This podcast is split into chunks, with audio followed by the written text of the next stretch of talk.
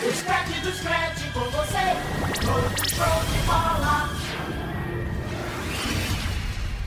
Começa agora, Liga do Scratch. Debates, notícias, táticas, personagens. Uma equipe de feras atualiza o torcedor sobre tudo.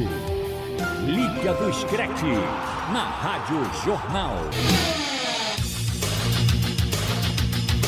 Muito boa noite, está começando agora o Liga do Scratch desta segunda-feira, 26 de julho de 2021. Você confere agora os destaques do programa. Liga do Scratch. Cristiano Ronaldo se apresenta na Juve. O que esperar do CR7 na temporada? Manchester United renova com Solskjaer até 2024. Sério? Nova era Ancelotti no Real começa com derrota. Brasileiros dominam a Libertadores. Já dá para contar com a taça? E futebol nas Olimpíadas tem agradado? Começa, esses são os destaques do programa que começa agora.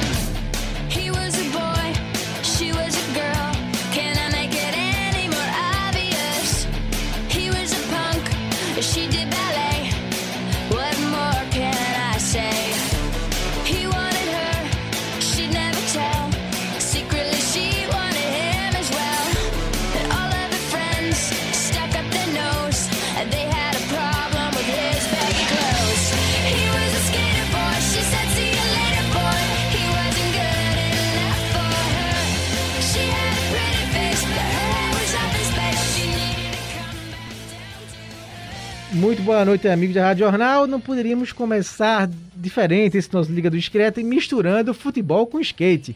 Afinal, desde o fim de semana que o Brasil virou o país do skate, meu caro Raul Alves. Boa noite.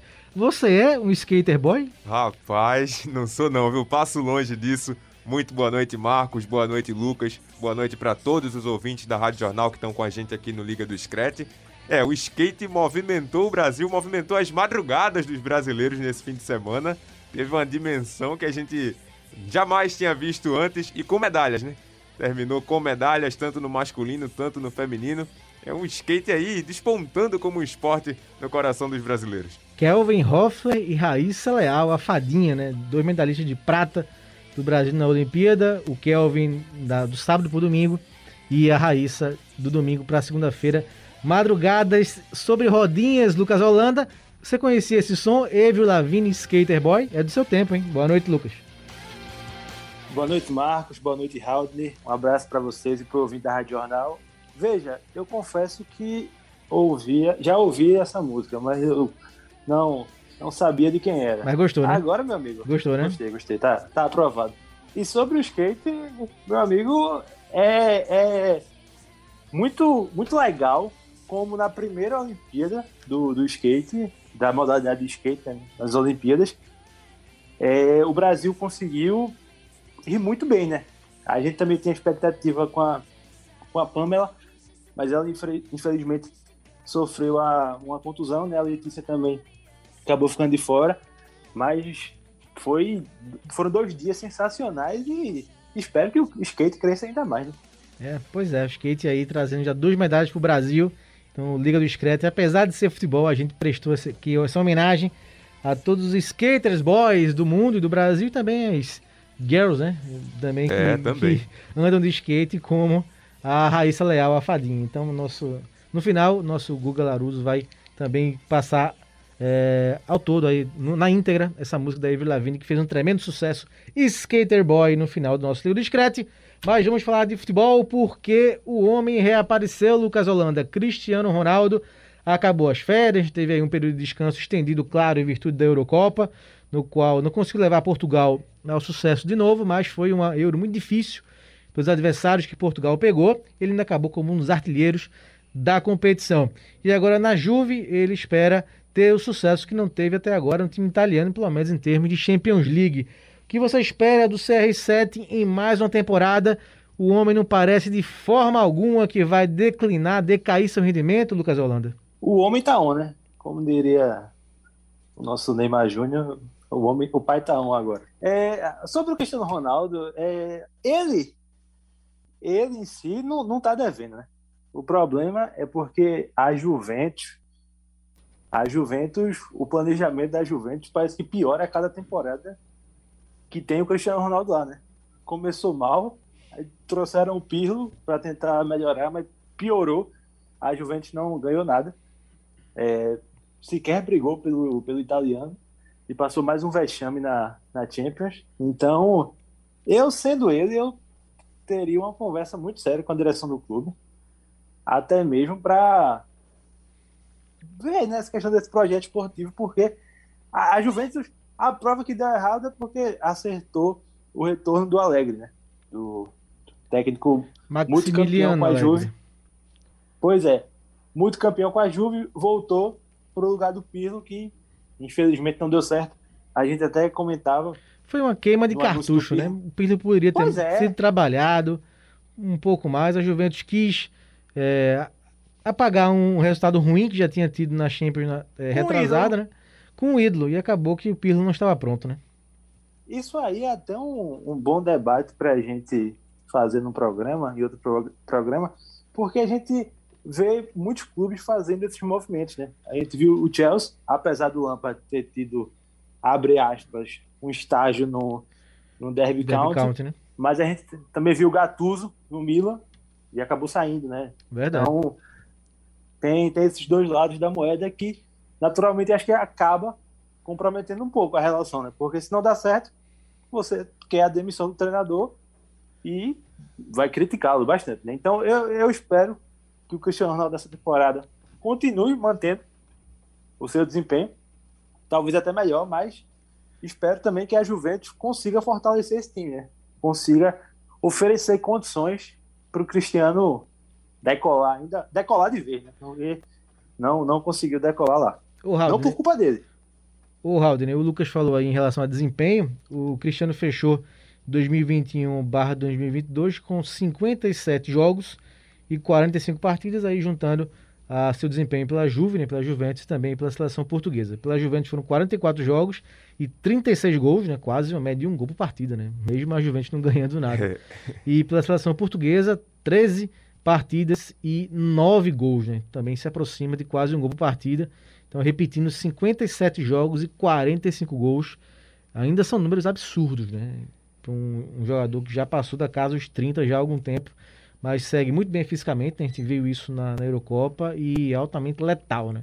Então, você espera. Que temporada você espera? Uma nova aí do Cristiano Ronaldo, a temporada 2021, 2022, 2023, no caso. Ô Marcos, é impressionante o como ele se cuida, né? O como ele é um atleta de, de altíssimo nível e muito desses números são frutos desse cuidado que ele tem. A gente não consegue enxergar nenhuma perspectiva de declínio no Cristiano Ronaldo. Ele ainda é um jogador que tá jogando no mais alto nível, parece que ainda tá no, no auge da carreira, mas se a gente pegar a idade, ele tá no- numa idade que já normalmente deveria estar declinando, mas a gente não vê isso.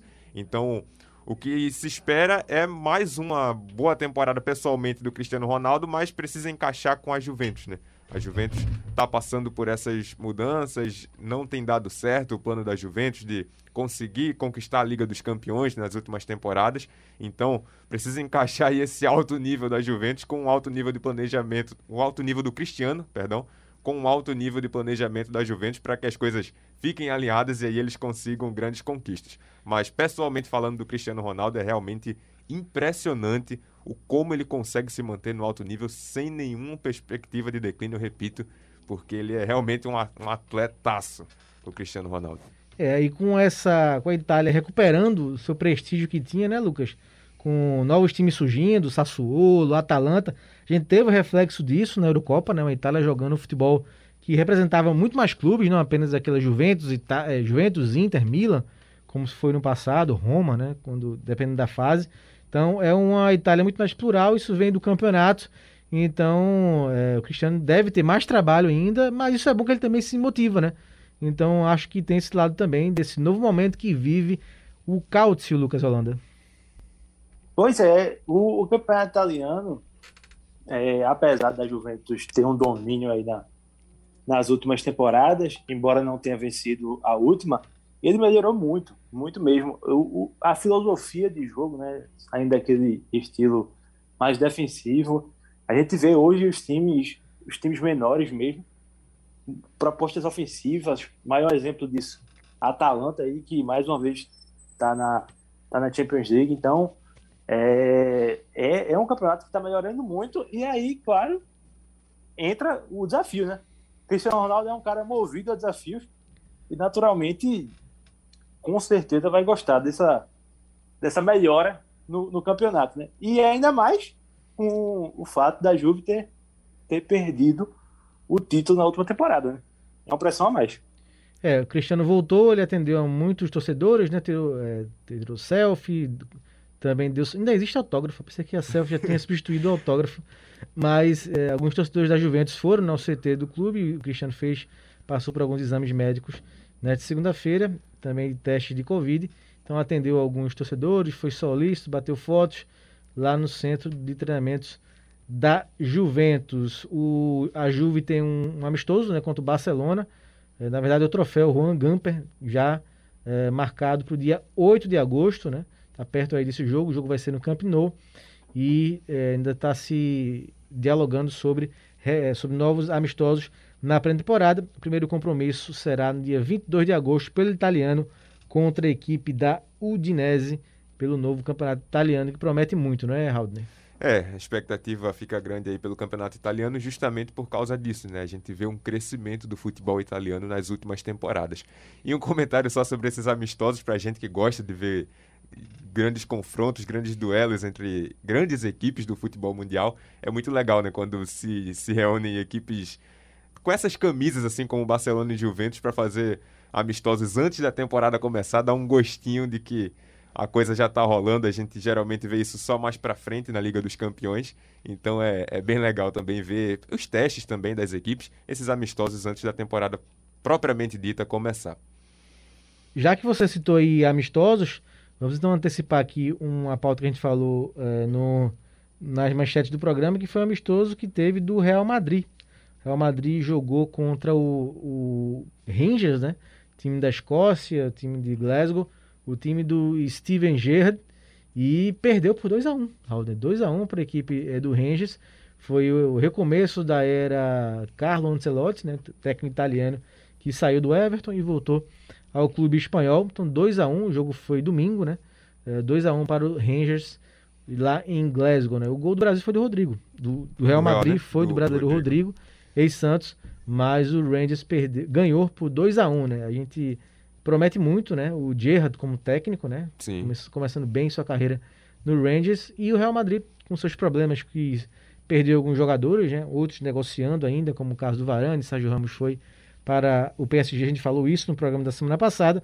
O Real começou perdendo esse amistoso que você falou que é bem legal, Haldane. É, bem legal de se ver e não é legal começar a temporada, a pré-temporada, mesmo que seja somente pré-temporada, não é bem legal começar a pré-temporada perdendo. Mas é aquilo, é um momento de, de reconstrução ainda, é o início de trabalho do. um reinício de trabalho né, do Ancelotti. Então não é nada para se desesperar, obviamente, ainda tem muita coisa para se encaixar, mas ainda tem muito trabalho pela frente para ver o que é que o Real Madrid pode fazer nessa temporada. O capitão do time, Lucas, foi Marcelo, né? Marcelo jogou nesse amistoso. O Real que estreia no espanhol contra o Alavés no dia 14 de agosto. Os campeonatos estão recomeçando, né? Os campeonatos vão recomeçar, os principais da Europa. Mas o Real aí, nova era do professor Ancelotti, começou com derrota, Lucas. Pois é, né? É... Essa- esses amistosos de, de pré-temporada, eu, O Haldner gosta ou você não gosta? O Haldner gosta você não gosta, Não. é isso? eu, eu sou contra, eu sou contra. Eu sou contra. Eu acho que. Assim, tem que ter, né? Obviamente, pra todo mundo tirar o. botar o ritmo e tal. É lá eles têm data. melhorar fisicamente. Lá eles têm data. Não, é. Sim, sim. É, Não, você, acha- você acha que não deve haver cobrança, né? Claro, isso é óbvio. Isso, isso, perfeito. É, só- Não, isso aí eu concordo também. Não deve haver cobrança. Eu digo porque é legal, né? De ver o time Não, e com- perder começando ninguém quer, mas preparar. perder é, ninguém quer. é, ninguém quer perder Não, em mo- em, exatamente. circunstância E nenhuma, né? assim, e assim, o que eu acho legal não é nem a partida em si. Por exemplo, eu acho que, por exemplo, num cenário sem pandemia, um amistoso do Real Madrid, sei lá, nos Estados Unidos, feito acontecia. Sim, Aí sim. é legal, né? Você levar o, o- um dos maiores clubes do mundo pra lá, o pessoal que torce pro Real Madrid nos Estados Unidos, ver o time e tal. Eu acho que a pré-temporada é pra isso. E pra destravar um pouquinho, mas avaliação de jogador, eu, eu sou totalmente contra fazer essas precipitações. E agora, agora eu falando um pouquinho sobre o Marcelo, eu confesso que tô curioso para essa temporada do Marcelo, porque o Real Madrid contratou o Alaba, né? E fico na dúvida se o Real Madrid vai usar o Alaba na lateral. Na zaga, Zagueiro no meio, né? No, no ataque. Pois Porque é, na Áustria ele Alaba- faz tudo, né? Na Áustria. né, Na Áustria, na, na Áustria ele manda no time. Na Áustria ele joga até de goleiro. Agora perderam o Varane, né? O Varane realmente tá de saída pro United. Até um parêntese aqui. É, a informação lá do Fabrício Romano é que o acordo tá fechado, deve ser oficializado nos próximos dias, então o Real Madrid vai perder os dois, a- os dois zagueiros na mesma temporada, né? Perdeu o Sérgio Ramos e tá perdendo o Varane também, né? Então, acho que o Alaba deve jogar na zaga e aí o Marcelo deve ganhar mais minutos na lateral, né? Embora também o Marcelo tenha jogado na última temporada em alguns jogos é, mais adiantado, né? E eu confesso que é uma, uma função que eu acho que o Marcelo pode render bem, sem tanta preocupação na marcação, e claramente é uma deficiência que ele tem, sempre teve ao longo da carreira, marca, tem, uma, tem um problema grande na, na marcação. A gente viu isso na seleção, sobretudo na Copa do Mundo contra a Bélgica, e eu acho que no meio ele pode ajudar muito esse Real Madrid. Na lateral tenho minhas dúvidas. É, falando em amistosos, né, além do Real Madrid, o Barça também entrou em campo para um amistoso de pré-temporada e venceu é, por 3 a 1 venceu o Girona. Gols do Depay, ó, disse que o Depay não fazia gol, estava quase entrando naquele meio trio de atacantes, né, Sterling, Depay e o Timo Werner. O Hakimi também fez gol, o Hakimi é, do PSG, no amistoso do PSG fez também contra, deixa eu só achar aqui, contra foi o amistoso do PSG. O Barça ganhou, o PSG também. São os times se movimentando. O PSG, deixa eu ver aqui, venceu o Orleans, time da segunda divisão francesa, Lucas. E o Mourinho venceu pela Roma 5 a 2 também amistoso contra o time húngaro. Algumas movimentações aí de fim de semana dos times europeus, os principais. Mas já que você falou em Manchester United, Lucas, notícia também que chegou no fim de semana, a renovação de contrato do Ole Gunnar Solskjaer até 2024. O treinador norueguês que a gente sempre lembra aqui que tem muita moral no clube, porque foi um jogador que participou daquela era, Alex Ferguson, foi muito vitorioso como jogador e vai aí seguir para quarta temporada à frente do Manchester e com contrato renovado até 2024. Foi bom pra gente, Lucas? Rapaz, já só. Pra Eu gente, não- no caso, eu só explicando ao torcedor que por acaso não acompanha nosso podcast, é porque Lucas e eu, nós temos uma simpatia pelo Liverpool, né? Então deu pra entender aí a pergunta. Prossiga, Lucas. Eu confesso que eu não sou dos, dos haters, as piadas do, do Solskjaer. Acho que ele faz um trabalho bom, mas eu acho também que agora, para essa temporada, ele, eu não gosto de usar o termo obrigação, porque eu acho ele muito injusto. Mas assim, tem que dar uma resposta em termos de título, né? Porque o United fechou com o Sancho, tá fechando com o Varane. Então, Vamos, vamos montar uma escalaçãozinha rapidinho. De Gea, Wan-Bissaka, Varane, Maguire, Maguire. Shaw. Maguire e Shaw né? muito bem após a Eurocopa, né? Motivados e É, valorizados. Perfeito. No meio campo, Pogba e Fred, Bruno Fernandes. Não, não, Fred não. Fred é, brin-. Fred é brincadeira, Lucas. Rauden. Fred é brincadeira. Vá, Vai, prossiga. vai. prossiga, Continua aí. Depois a gente bota os asteriscos. Asterisco é, é importante. Rashford, Sancho, Rashford, Cavani. Esse time tem que ganhar alguma coisa, pô. Esse time tem que ganhar alguma coisa. É difícil é, é, internamente, é, porque tem Liverpool, tem City, mas esse time tem que ganhar alguma coisa. E tem que brigar forte por Champions League e por Premier League. Não dá pra ficar esperando mais. Porque o Chelsea, na temporada passada, conseguiu é, ser campeão, ok que não é regra, ser campeão sempre que contrata um caminhão de jogadores, aspas no caminhão, foram seis, seis grandes reforços, e o Chelsea conseguiu ser campeão da Champions League, né? Mas a pressão do United, para mim, tá, tá muito alta por, por, por títulos. E aí o Solskjaer, nessa temporada, ele vai ter que dar uma resposta. E aí, Rodney? Você que é, na Inglaterra torce pro Tottenham. Tottenham. Só um achou aí? parênteses, rapidinho. Só Pode um dizer, parênteses. No lugar do Fred, a gente bota aqui o McTominay. Sim, Pode ser o McTominay. sim, entre os dois. Então, tudo entre bem. os dois. Tudo bem, então. Me desculpe aí quem, aceito. me desculpe quem curte aí o futebol do Fred, mas é um jogador que é, sim, Foi uma nunca, Copa América ruim. na é, nunca me agradou. Tá aceito, né, Lucas? Haldren, Solskjaer, Tudo bem, tudo bem, tudo bem. o Solskjaer, ele, eu falei que ele foi jogador do Manchester United naquela fase áurea, né, da equipe do Alex Ferguson, ele jogou no Manchester de 1996 a 2007, então tem moral, né?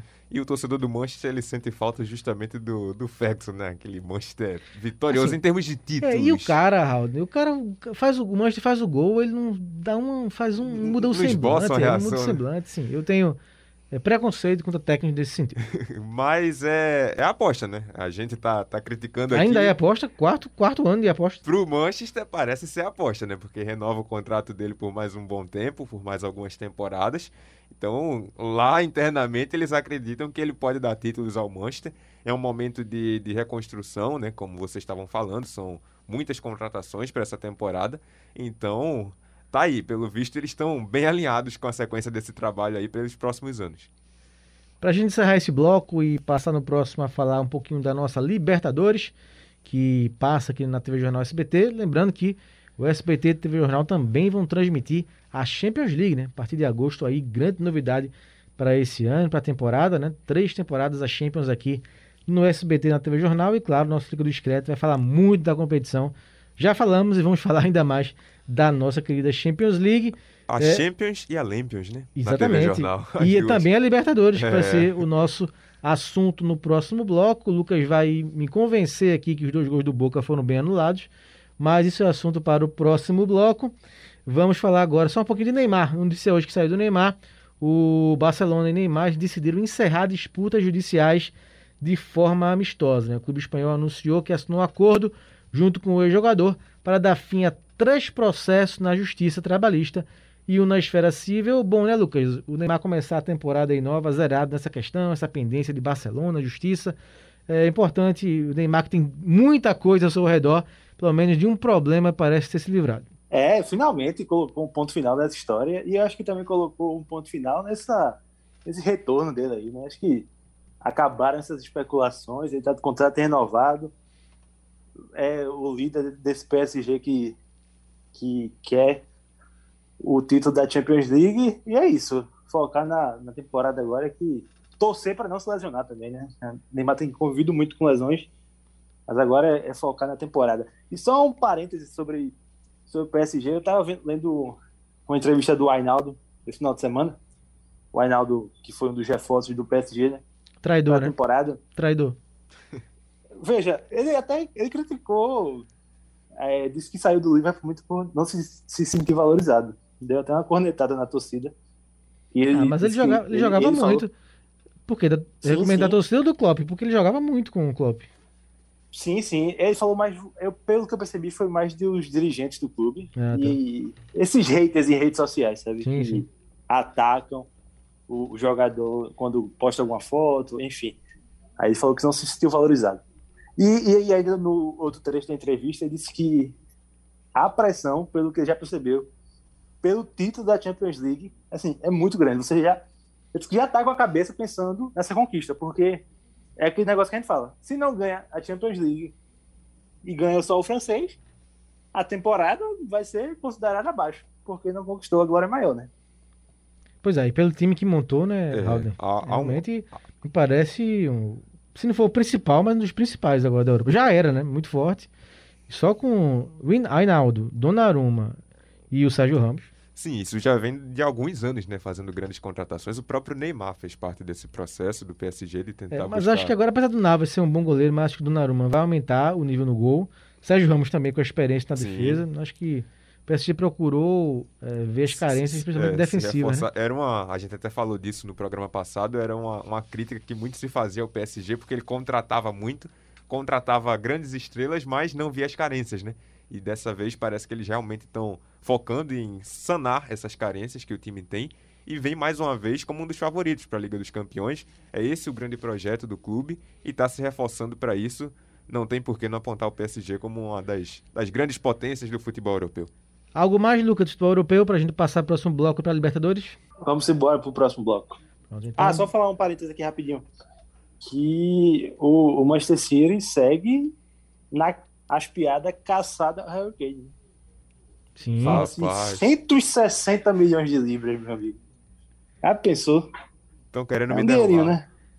É, acho que o Guardiola quer de novo, por mais que o Kane não seja aquele atacante de área, mas ele quer voltar a ter esse jogador que se confie que vai fazer o gol na hora decisiva, né? Acho que Pois é. isso. Tá faltando isso ainda um pouquinho no. Faltou um pouquinho no Manchester City. Falta essa peça pra mim. É, eu acho que- eu- Claro, podia ter sido campeão da Champions, podia. O time chega na final, pode ser campeão, como o Chel- como o Chelsea foi, mas acho que falta ainda essa opção para o Guardiola usar de forma mais clara um centroavante, um goleador nato que perdeu o Agüero, o Gabriel Jesus não é esse goleador e nem nenhum outro jogador que joga no ataque do City. Concordam? Sim, concordo. Estou de acordo.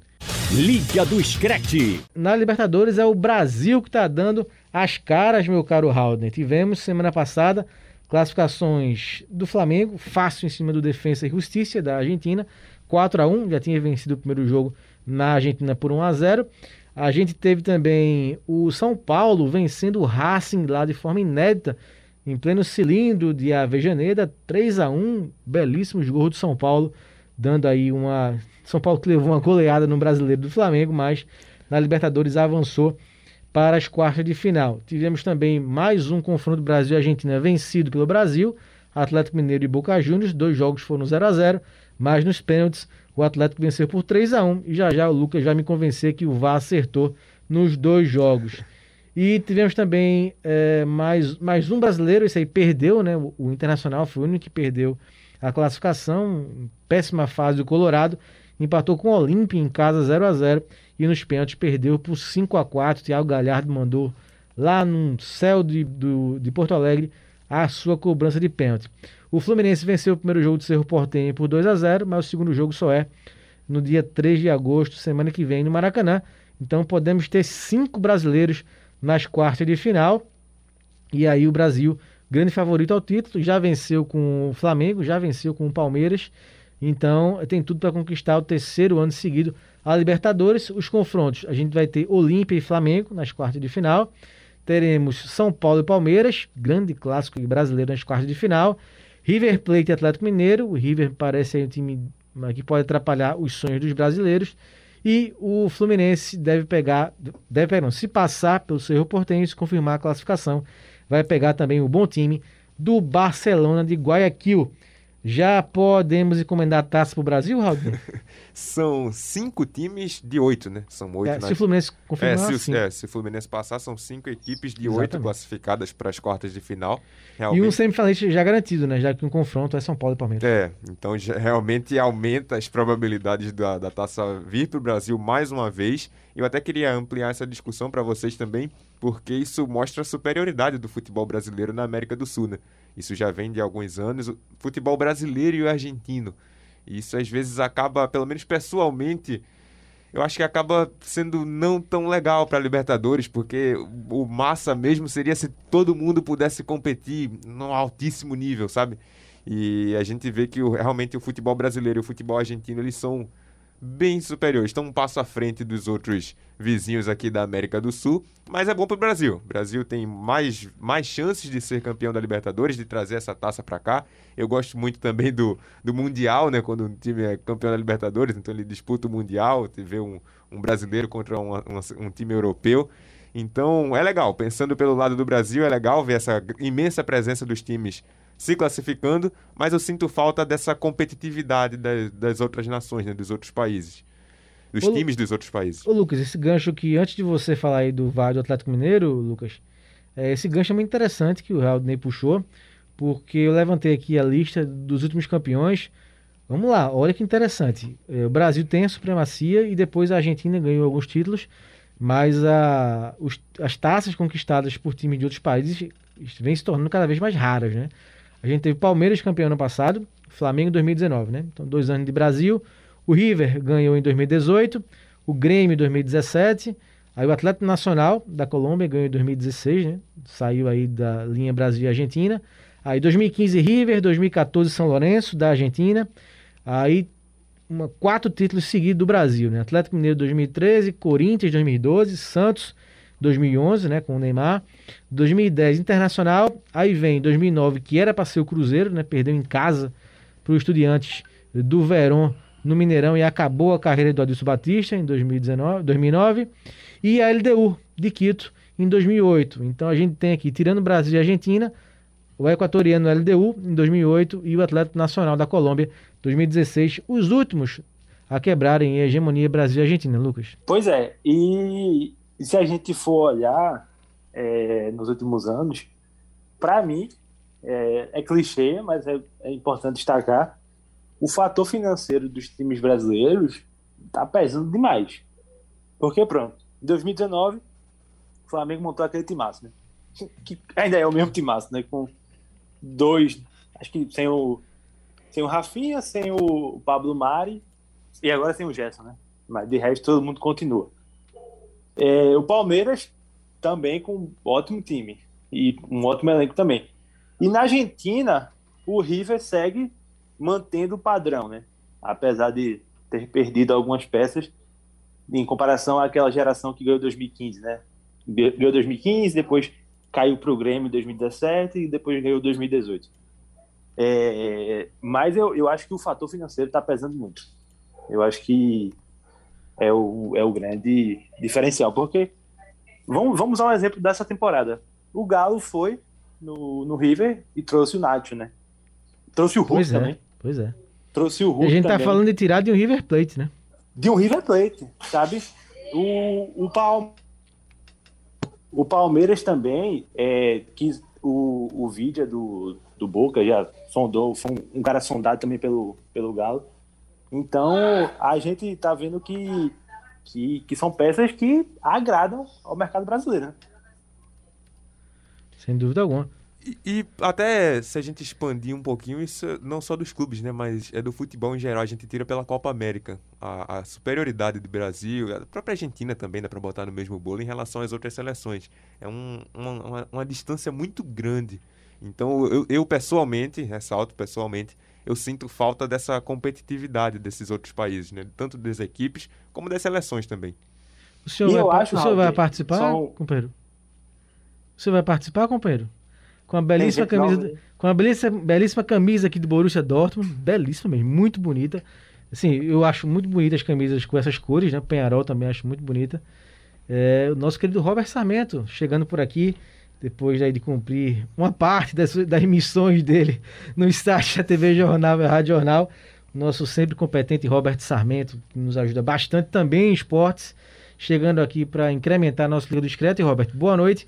O assunto aqui agora é Libertadores e o Haldane puxou esse domínio né, do Brasil e a Argentina um pouco também consegue ganhar alguns títulos, mas nos últimos anos pouquíssimos times de outros países conseguem ganhar Libertadores. Né? A gente teve só a LDU de Quito em 2008 e o Atlético Nacional da Colômbia em 2016. Né? O resto é uma hegemonia grande de Brasil, principalmente do Brasil, que ganhou em 2019 e 2020, Flamengo e Palmeiras, e agora pode emplacar cinco nas quartas de final dessa Libertadores. Boa noite, Robert. Boa Grande noite. abraço, companheiro. Boa noite, Marcos Leandro, pro Lucas Holanda, pro Haldney, para todo mundo que acompanha o Liga do Discreto aqui na Rádio Jornal. É uma hegemonia que já não vem de hoje, né? O Brasil já até ficou, acho que duas, três temporadas sem conquistar o título. Ganhou com o Galo em 2013, aí teve 2014 São Lourenço, 2015 River, 2016 o Atlético Nacional, 2017...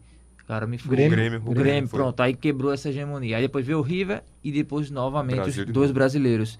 É uma tendência, porque se a gente pegar a evolução do futebol brasileiro em comparação aos demais países daqui do continente, é uma disparidade muito grande.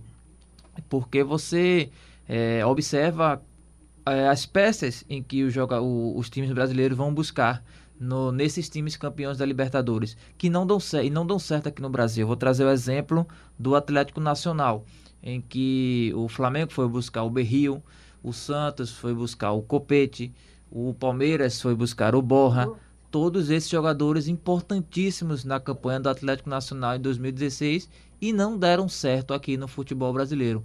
Ah, mas pode até ser uma exceção. No, no meu ponto de vista, não.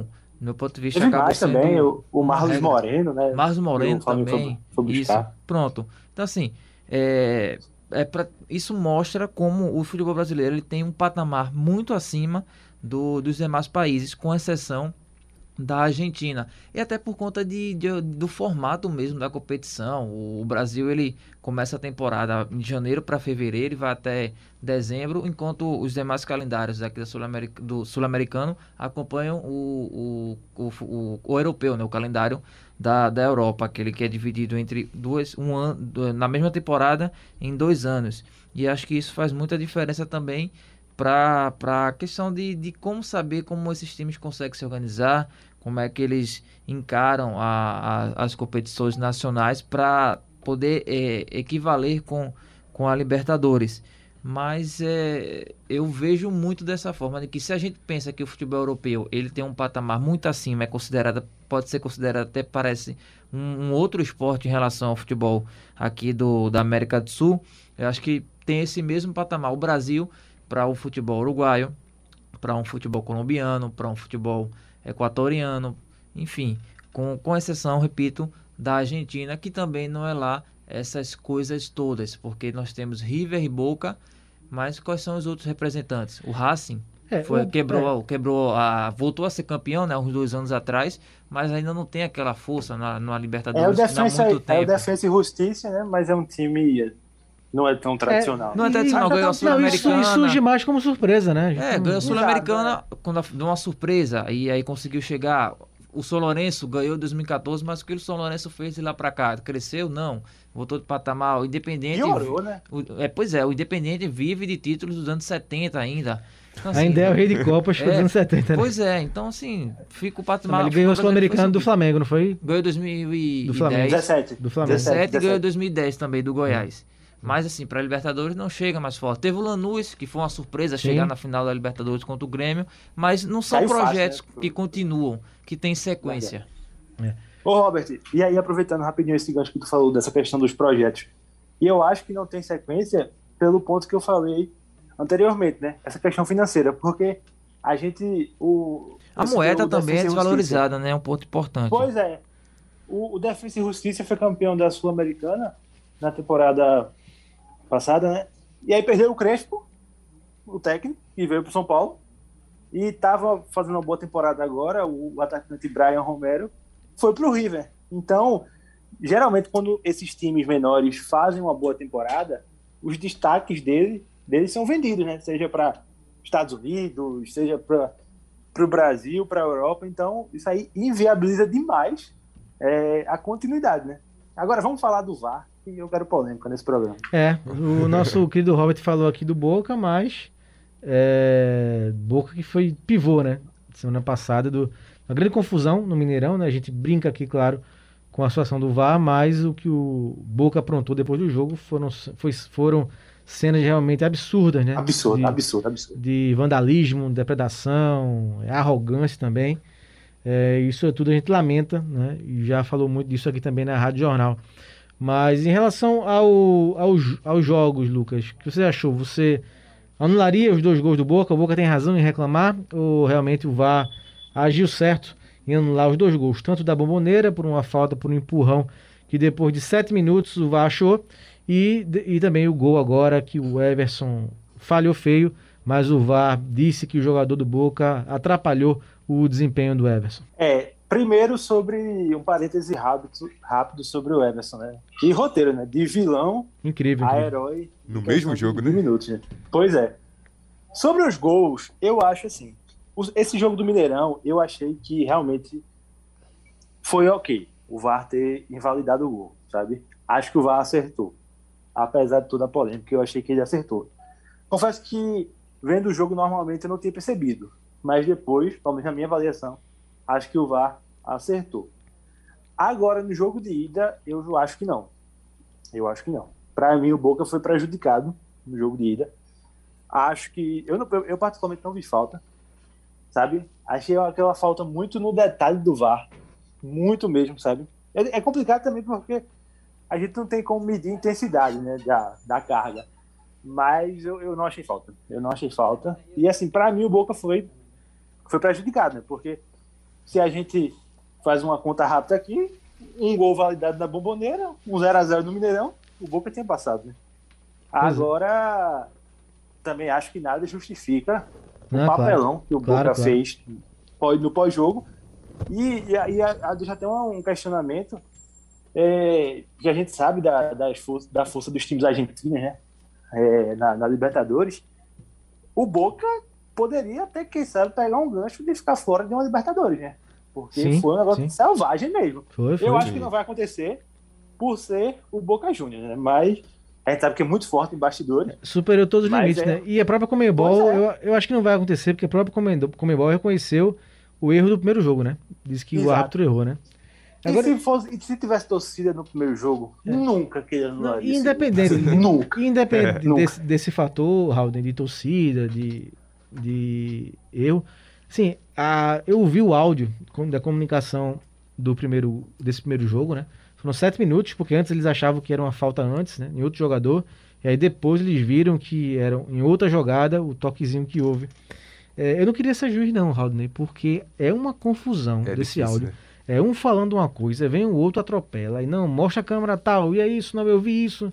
Meu Deus do céu, eu não queria estar na pele do árbitro, não, viu? E além dessa confusão entre eles, fica uma pressão absurda, né? Fora da- Do- dos é, dois, porque tem jogadores. Se tivesse torcida, como o Lucas falou, aí ia ser uma pressão ainda maior. Então, realmente não é um trabalho fácil para eles. E é, eles fizeram, eles fazem o que eles eles tentam fazer o melhor, né? São erros, são erros que acontecem, é uma pena que acontecem mesmo com o VAR, mas o VAR ele evoluiu muito o futebol em relação a isso, a, a erros de arbitragem, mas é, são humanos, né? São humanos que estão controlando a máquina, então estão propícios a isso. E como você falou, é uma pressão muito grande no momento. É um jogo decisivo, são duas equipes de peso que estão disputando uma vaga, então qualquer errinho pode ser fatal, como a gente está refletindo aqui e vendo que o Boca pode ter saído prejudicado, mas são humanos, né? É, mas o, Ô, Robert, futebol argentino não pode ficar eu- fazendo isso toda vez que é eliminado. Eu achei Não, aqui. não, eu, a- é, agora é. eu a achei aqui reação os do dois, Boca. os dois reais que o Lucas tinha perdido pra mim numa aposta. Sim. É, eu aposto esses dois reais que na Eurocopa não seriam anulados os dois gols pelo VAR. Esses Acredito que não. Apesar de na Eurocopa ter acontecido erros também, né? Como o caso do Sterling naquele pênalti contra a Dinamarca. Pois é, isso que eu falo. Acho que interferência na Europa tá bem claro que eles não vão interferir. Se eles puderem não interferir, eles não interferem. Exatamente. É porque era um lance é, bem explícito para Mas eles- chamar o Eles VAR. preferem não interferir. Eles deixaram, deixaram a, a marcação de campo, né? No caso aqui do, da- do futebol sul-americano, é o tempo todo o VAR sendo acionado, chamando o VAR, em muitos momentos correto, de forma correta. Agora o problema é, se é um lance duvidoso, acaba tendo que prevalecer, na minha opinião, a marcação de campo. Porque esse caso do Boca e Atlético foram cerca de sete minutos realmente de discussão. E já havia tido a polêmica do primeiro jogo. E aí veio no segundo jogo, tanto é que teve uma declaração do, do presidente do, do Riquelme, né? Do Riquelme, que trabalha lá no, no- na direção do, do Boca. Ele disse que não deixaram o Boca Juniors avançar de fase. Uhum. Mas então não, nada, nada justifica o que o, Que a, de- fizeram, a né? delegação do Boca Juniors fez. E tem que parar com isso. Lembra, alguém lembra que acho que foi em 2017, acredito, que o Boca Juniors colocou spray de pimenta, né? Alguns Sim, torcedores sim. jogaram spray de pimenta no túnel do, do foi River eliminado, Plate foi e o Boca eliminado. Juniors foi eliminado. Então, assim, tem que parar com isso. É, é porque fica muito aquela ideia de, ah, a Libertadores é a competição raiz. Não, também não é assim. Não uma coisa é ter esse discurso que é bacana até de competição raiz. tem Rivalidade, né? rivalidade Dentro de campo. Mas outra coisa é ser desorganizada, né? Não pode é, aceitar, por exemplo, invasão de campo, cachorros em campo, gás de pimenta acontece em todo mundo. Mas aí tem que haver a punição. O, Ô, a, a Comebol tem que punir o Boca Juniors para mostrar que não vamos ace- aceitar esse tipo de atitude. Mas como até que vocês falaram, eu não acredito, eu não acredito que essa punição ao Boca Juniors vai acontecer porque eles já admitiram o erro da primeira partida. Ô, Robert, e aproveitando essa questão aí do, da reação dos times argentinos após as eliminações, né? O Independente também fez um papelão, né? Esse negócio de querer ir para a justiça para tentar punir o Santos. por ter supostamente escalado o Caio Jorge de maneira irregular, assim, foi uma tentativa É o furada, tapetão, né? tapetão feio e, e, o- e o Santos, pra mim, respondeu muito bem, viu? Santos provocou demais nas redes sociais, é, no Twitter após o jogo, dizendo que mais uma vez o Independente quis ir pro tapetão, porque em 2018 o Independente conseguiu eliminar o Santos na Libertadores. Por uma brecha dessa, né, o Santos tinha colocado o Carlos Sanches para jogar de maneira irregular, e aí acabou sendo punido. Mas nessa vez, agora não tinha nenhuma, nenhuma brecha e o Independente tentou, né? Ainda bem que não conseguiu. Pois é. Bom, só repassando então aqui as quartas de final da Libertadores. Já temos alguns jogos, todos os jogos definidos, faltando só o Fluminense. Temos, vamos ter Flamengo e Olímpia do Paraguai, River Plate e Atlético Mineiro, jogaço, São Paulo e Palmeiras, outro jogaço, e Fluminense ou Cerro Portenho contra o Barcelona e Guayaquil. Tudo isso você acompanha na TV Jornal e também no SBT. Liga do Screte. Rapidinho falando um pouquinho da Olimpíada, a gente falou no começo do programa sobre a Raíssa, né, aquela brincadeira do skate com o futebol. E o futebol é, precisa melhorar, né, Roberto? Porque depois de uma, uma estreia é, boa, tanto do feminino como no masculino, né? O Brasil ganhou no feminino de 5 a 0 da China e no masculino venceu 4 a 2 a Alemanha. Ambos empataram na segunda rodada. O Brasil ficou no 0 a 0 com o Costa do Marfim no masculino e no feminino um 3 a 3 sensacional contra a Holanda. Não sei se nem a gente pode considerar um mau resultado, né? Mas foram dois empates. E agora, no masculino, o Brasil pega a Arábia Saudita na quarta-feira às 5 da manhã. E no feminino já tem jogo amanhã. Deixa eu só conferir aqui a, a hora, o horário certinho do jogo do feminino.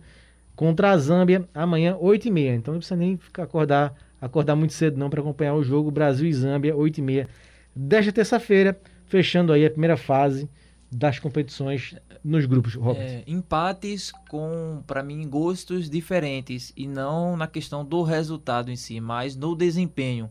Tudo bem, o Brasil teve um jogador expulso no primeiro tempo, que foi o Douglas Luiz, mas ainda assim é uma geração muito forte comparada à Costa do Marfim. E aí mostrou mais uma vez o defeito que aconteceu na primeira partida, a individualidade.